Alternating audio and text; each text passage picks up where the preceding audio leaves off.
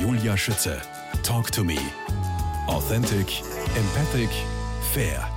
Für ein gemütliches Zuhause braucht es mehr als nur eine schöne Einrichtung. Herbert Reichel gilt in Österreich als Pionier in Sachen Wohn- und Architekturpsychologie. Und worauf liegt Ihr Hauptaugenmerk? Momentan oder eigentlich jetzt seit einigen Jahren in der Lehre. Ich habe gemeinsam mit ähm, Harald Deinsberger-Deinsweger ein Institut gegründet, wo wir die Dinge, die wir selbst anwenden und entwickelt haben, auch vermitteln. Das heißt, wir haben einen Lehrgang, der heißt angewandte Wohn- und Architekturpsychologie.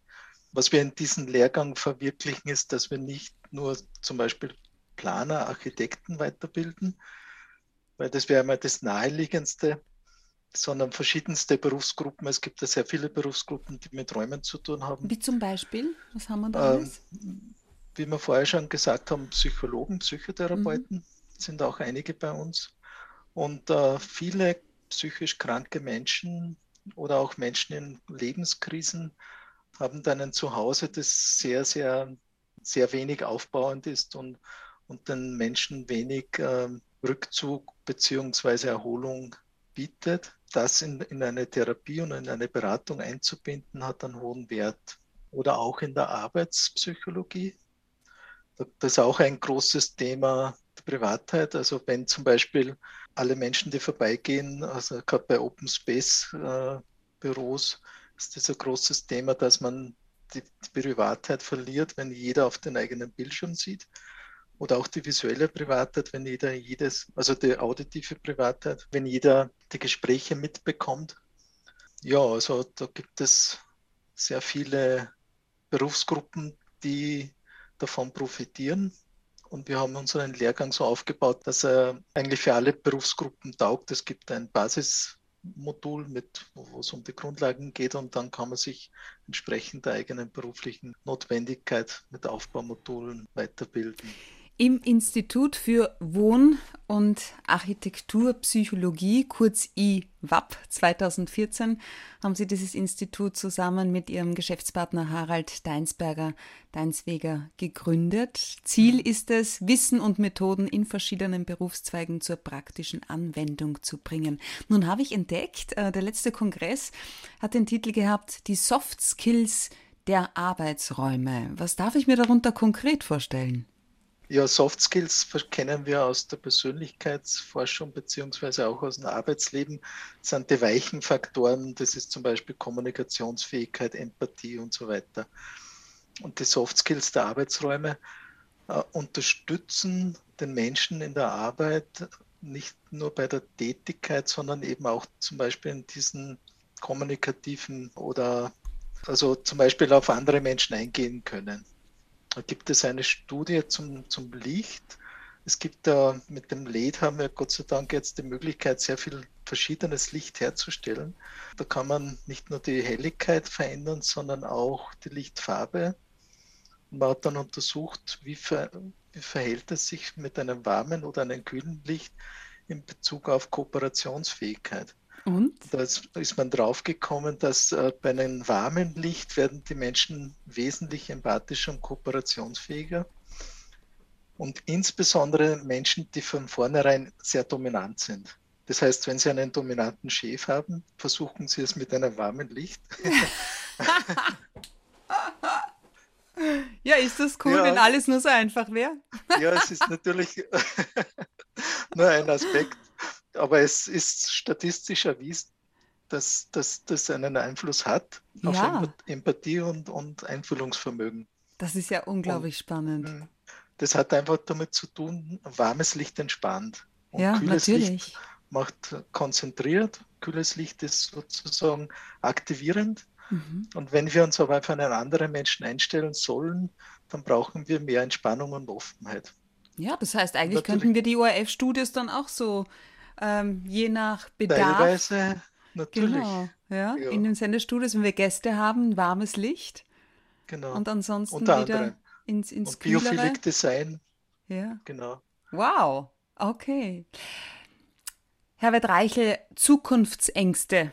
Existenzängste, Stress durch Homeoffice, dem allgegenwärtigen Aufpassen, Maske tragen, Hygieneregeln einhalten, der Druck, diese ganzen Zwänge, die uns ja in die Enge treiben. Viele und immer mehr sind mental ausgebrannt. Äh, das ist nicht von der Hand zu weisen. Es wird sogar schon von einem, äh, vom Phänomen Corona-Burnout gesprochen. Wie kann ich dem aus Ihrer Sicht konkret entgegenwirken? Also Burnout bzw. jeder Stresszustand hat meistens mit einem gewissen Kontrollverlust zu tun. Also gerade bei Corona ist das so. Mhm wir sind Zwängen ausgeliefert, also haben gewisse Dinge nicht mehr unter Kontrolle.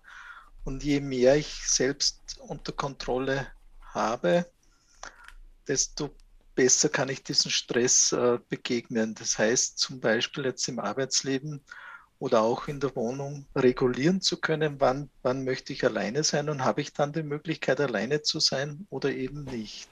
Ganz gezielt darauf zu schauen, einen Rückzugsplatz zu haben, ist manchmal schwierig, aber ich würde es auf alle Fälle trotzdem versuchen, auch in kleinen Wohnungen.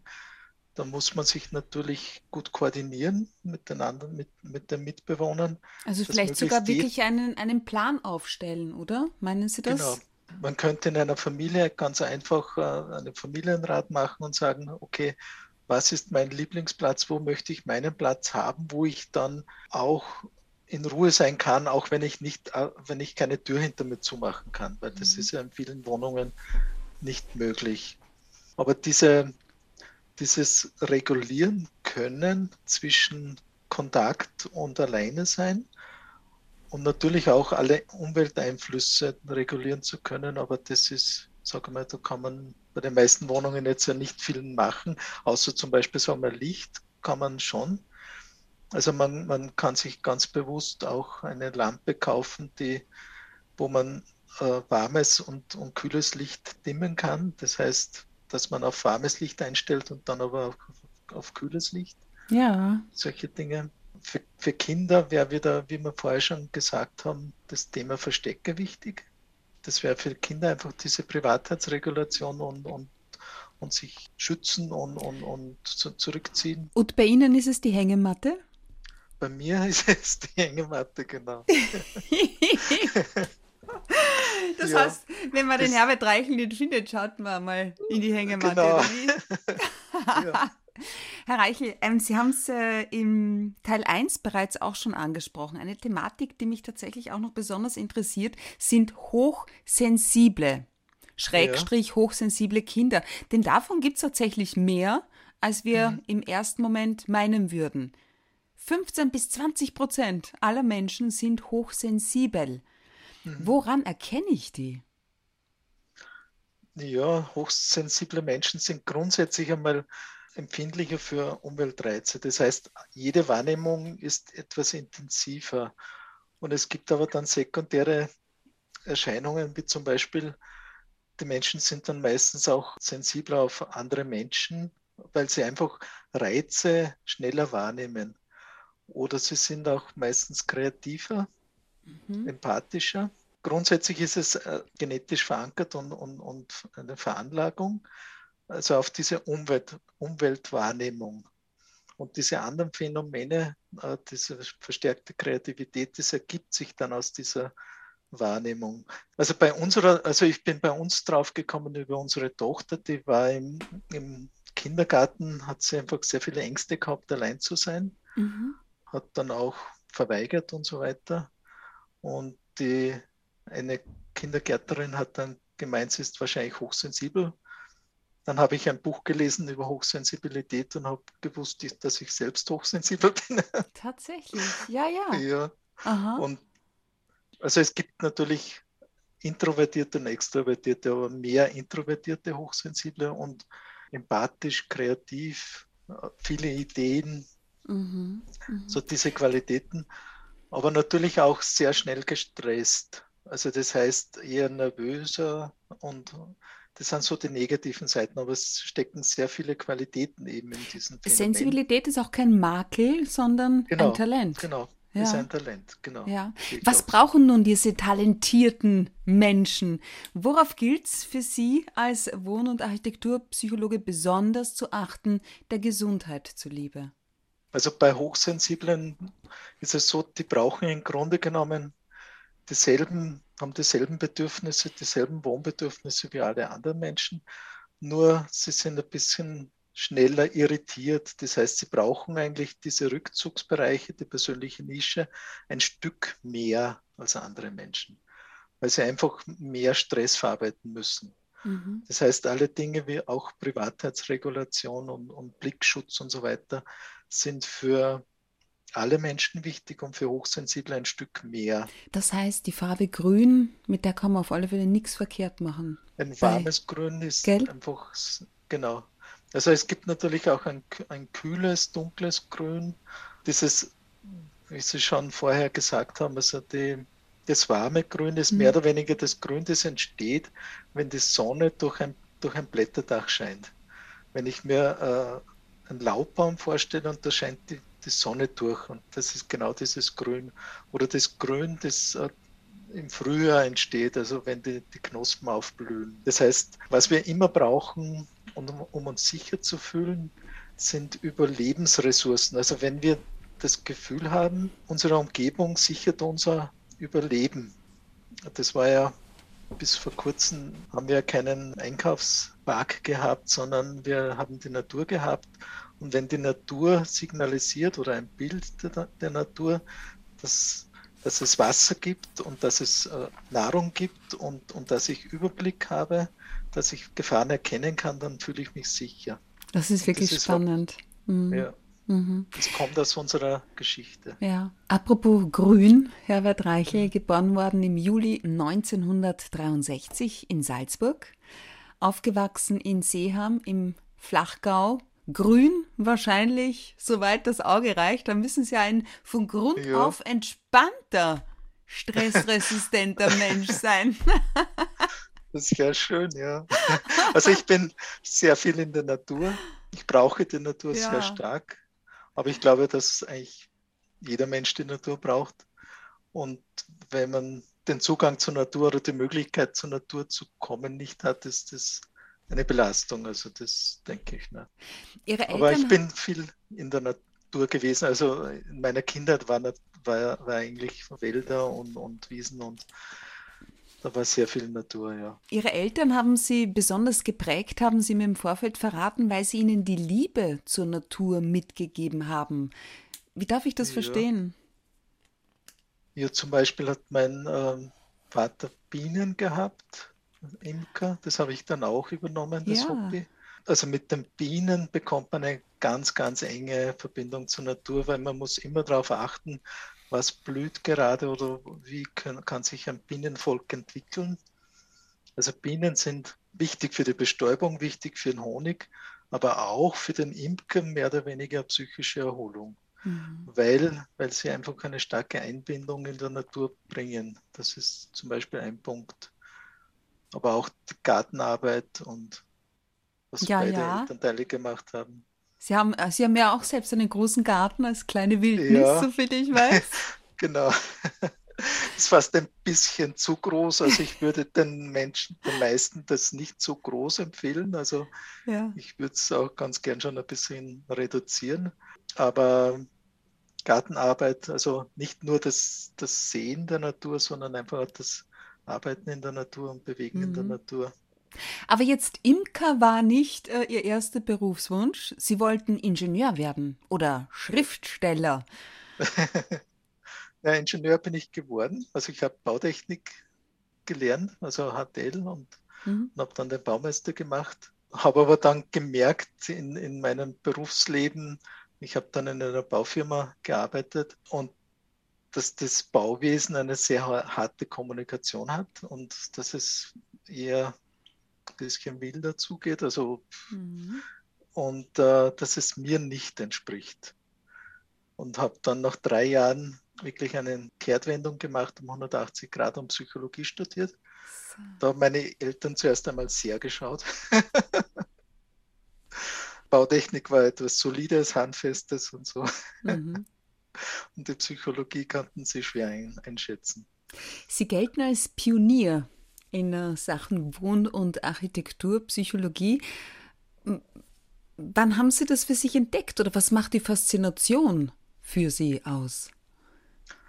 Ja, es hat schon was mit meinen zwei Berufen zu tun. Mhm. Also im Psychologiestudium habe ich zunächst ähm, eigentlich die therapeutische Richtung eingeschlagen, klinische Psychologie und Psychotherapie und habe äh, aber dann im Studium schon gab es Vorlesungen zum Wohnpsychologie bzw.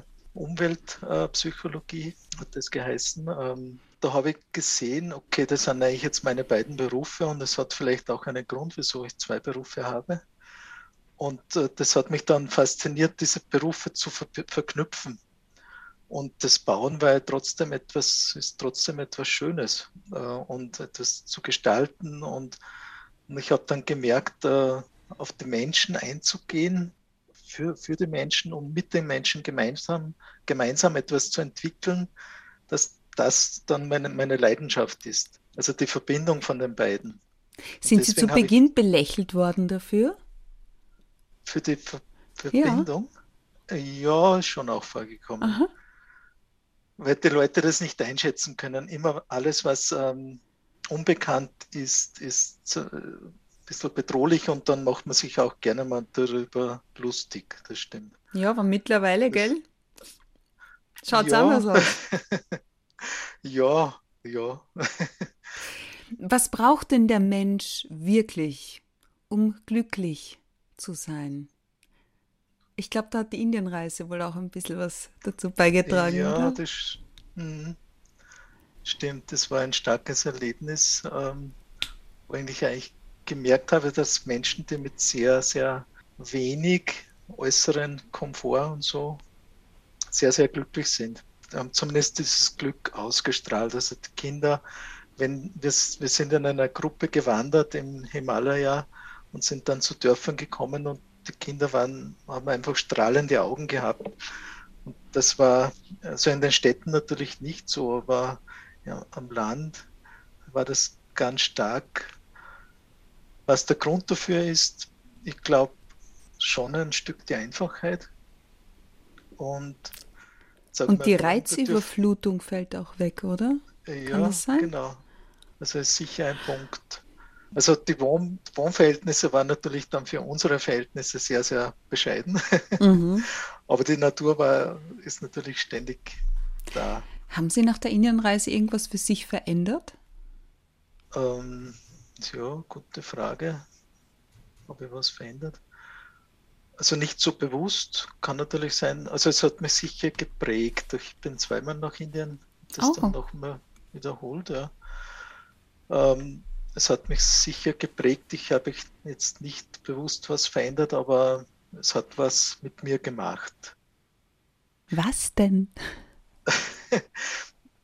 also ganz, ganz bestimmt die Offenheit für fremde Dinge, also Dinge, die uns nicht vertraut sind, okay. also Dinge, die anders sind, also auch die Toleranz dafür.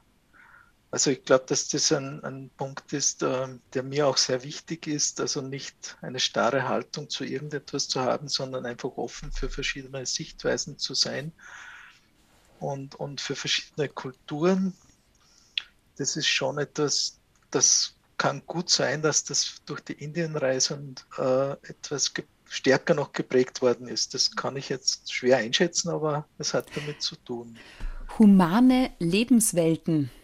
Herbert Reichel, das ist der Titel Ihres aktuellen Buches. Human. Human Lebenswelten. Darf ich das verstehen? Das Buch hätte eigentlich, also ich wollte es eigentlich äh, salutogene Lebenswelten nennen. Okay. Nur das hätte wahrscheinlich fast niemand verstanden. Salutogen Und dann frag ihr noch nach, gell? Was heißt du Mann? ja, genau. also human hat natürlich auch eine Doppelbedeutung. Ja. Also Lebenswelten für Menschen, aber auch menschlich im Sinne von menschengerecht oder für mhm. den Menschen gemacht natürlich. Und salutogen bedeutet ja gesundmachend. Die Salutogenese ist die Wissenschaft von, was macht gesund. im, im Vergleich zu, zu, Pathogenese. Also Pathogenese ist uns sehr vertraut aus der Medizin, aber die Salutogenese nicht. Und der Kern des Buches geht eigentlich darum, welche Lebenswelten machen uns gesund. Und nicht nur im körperlichen, sondern einfach gesamthaft. Äh, eh, viele Dinge, die wir jetzt schon besprochen haben, fallen da rein. Und deswegen hätte das Buch so heißen sollen, nur ist mir abgeraten worden, weil das Buch dann einfach noch weniger äh, populär gewesen wäre. Das Buch ist eine Mischung aus Theorie und Praxis. Inwiefern? Ja, Theorie zur Wohn- und Architekturpsychologie. Mhm. Sehr viele Studien sind zitiert und viele praktische Anwendungen in Bezug auf, auf den Wohnbau, auf Raumgestaltung, auf Raumgrundrissanordnung und so weiter. Aber es geht natürlich über die Wohnung hinaus. Also ich habe es ja deswegen Lebenswelten genannt, weil es geht ja nicht nur um Gebäude, sondern die Lebenswelt von einem Menschen umfasst ja sehr viel und es geht dann natürlich in die, die Siedlung und dann aber auch die Stadt, in der man lebt und alles zusammen ergibt dann die Lebenswelt und natürlich auch die Menschen mit denen man beisammen ist. Und diese Lebenswelten, weil das Wohnen sind ja nicht die Gebäude alleine, sondern wie zum Beispiel schon mit den gemeinschaftlichen Wohnprojekten äh, gesagt habe, da geht es ja um, um die Nachbarschaft. Da geht es mhm. ja darum, wie, wie können die Menschen miteinander leben. Es geht um humane, um heilsame Lebenswelten. Herbert genau. Reichel, es heißt tatsächlich auch, es ist heilsam, sich mit farbigen Dingen zu umgeben. Was das Auge freut, erfrischt den Geist. Und was den Geist erfrischt, erfrischt den Körper. Mhm. Welche ist denn Ihre Lieblingsfarbe? Das war mit Grün. Tatsächlich, bingo. Ja. Herbert Reichel, Dankeschön für Ihre Zeit und die vielen wertvollen, heilsamen Tipps. Alles Gute für Sie und die Familie und äh, liebe Grüße nach Ottnang am Hausruck. Ja, sag herzlichen Dank auch. War ein schönes Gespräch.